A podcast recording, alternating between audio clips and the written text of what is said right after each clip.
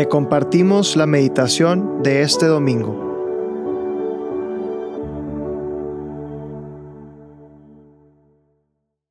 En el nombre del Padre, del Hijo y del Espíritu Santo. Amén. Ven Espíritu Santo, ven a renovar la faz de la tierra, ven a renovar mi corazón y haz nuevo mi corazón para que pueda encontrar la paz, la esperanza y la felicidad que vienen solamente de ti. Ayúdame a reconocer los signos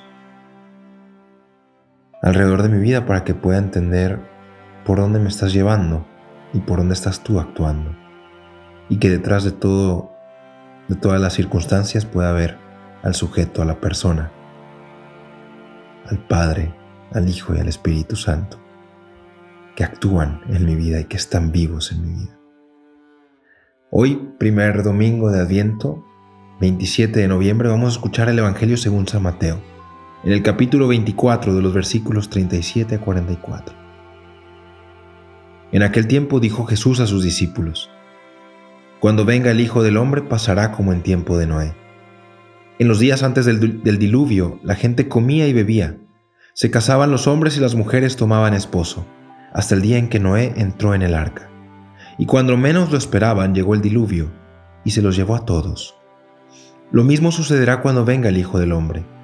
Dos hombres estarán en el campo, a uno se lo llevarán y a otro lo dejarán. Dos mujeres estarán moliendo, a una se la llevarán y a otra la dejarán. Por tanto, estad en vela, porque no sabéis qué día vendrá vuestro Señor. Comprended que si supiera el dueño de casa a qué hora de la noche viene el ladrón, estaría en vela y no dejaría que abrieran un boquete en su casa. Por eso está también vosotros preparados, porque a la hora que menos penséis, viene el Hijo del Hombre. Palabra del Señor, gloria a ti, Señor Jesús. Imagínate estar en un hospital, del otro lado de la pared está un ser querido y tú estás esperando. Y en esta sala de espera tú ves pasar batas blancas que vienen y van y nadie te dice nada. La espera es angustiante, pero sabes que después vendrá una noticia. Para algunos quizá será una vida que se acaba, dificilísimo, durísimo. Sales del hospital vacío para otros podrá ser una, una criatura nueva, una vida nueva, una familia que crece. Y sales también con la vida que te cambia.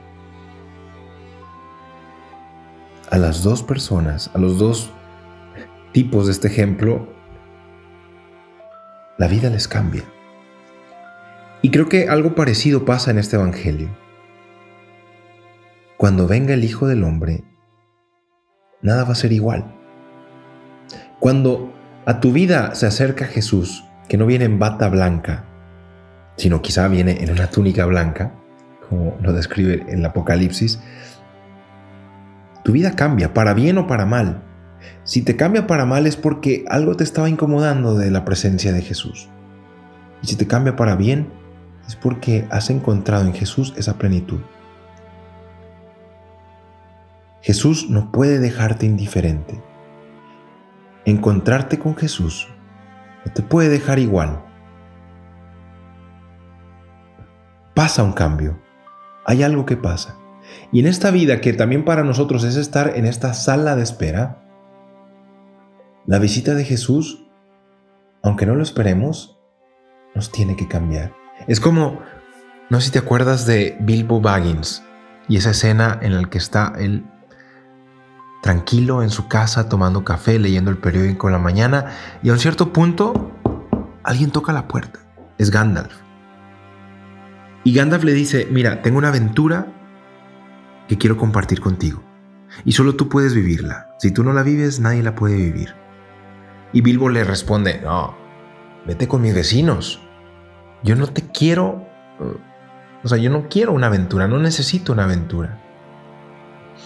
Nosotros sabemos cómo termina la historia.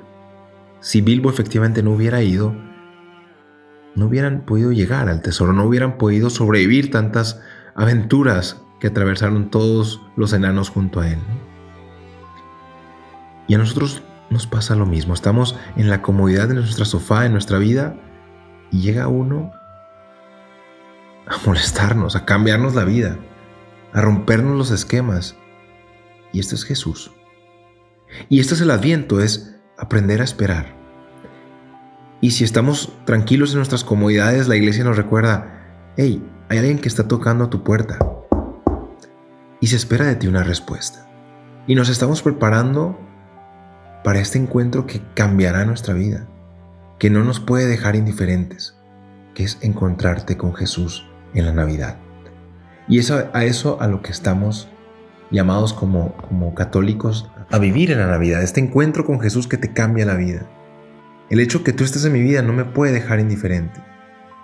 Y por eso se hace referencia a la escena de Noé en la barca. Cuando Noé, Dios le pide que meta a estos animales en la barca, que todo esto es un, tiene un lenguaje simbólico para transmitir una enseñanza, los primeros 11 libros de la Génesis son libros que a partir de imágenes, te comparten una sabiduría. Y la sabiduría que te quería transmitir esta escena de Noé es que eh, para los judíos el mal era representado por el mar. El mar, tú imagínate el, pueblo que vivía en el desierto y este pueblo que, pues, el agua era lo desconocido. Entonces, había tanto caos en este pueblo que,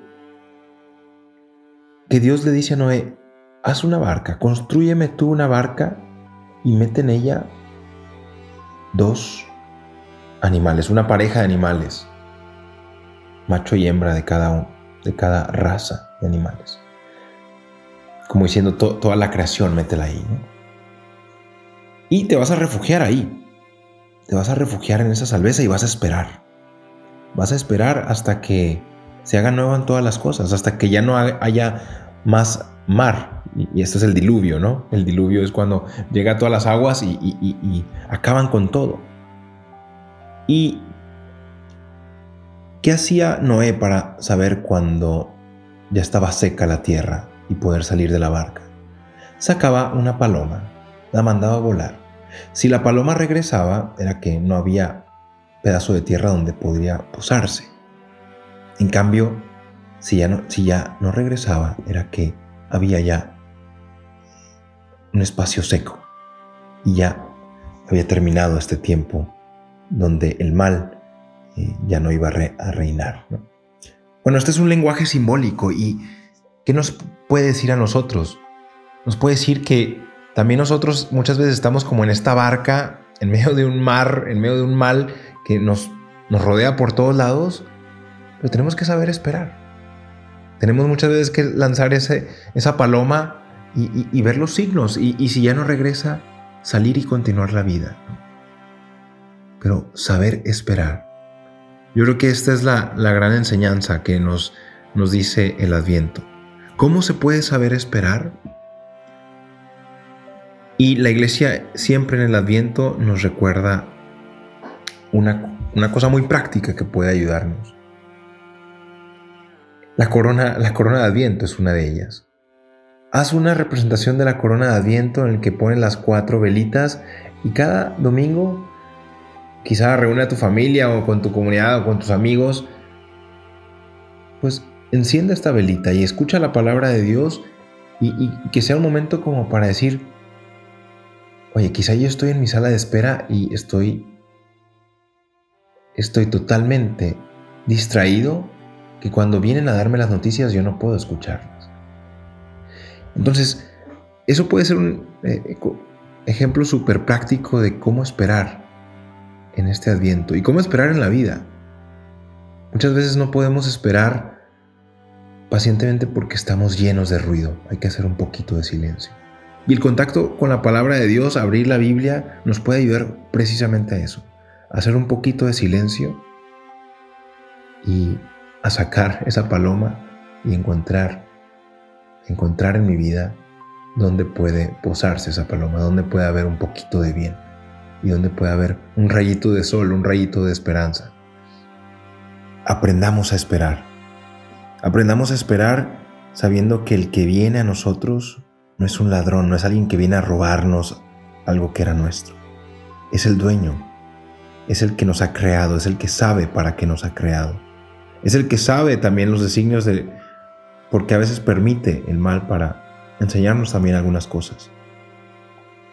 Nosotros creemos que el mal no tiene la última palabra, es el bien. Y que esta espera, que es la vida, esta sala de espera, al final nos encontraremos con una persona. Espero que cuando llegue esa persona, sepas tú un poquito reconocerla y no por la bata blanca.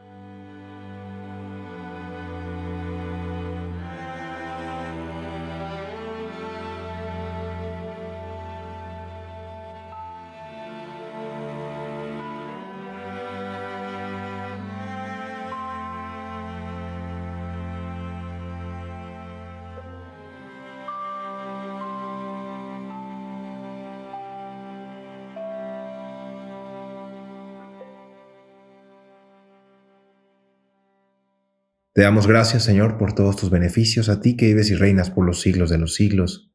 Amén. Cristo, Rey nuestro, venga tu reino. María, Reina de los Apóstoles, enséñanos a orar. En el nombre del Padre, del Hijo y del Espíritu Santo. Amén.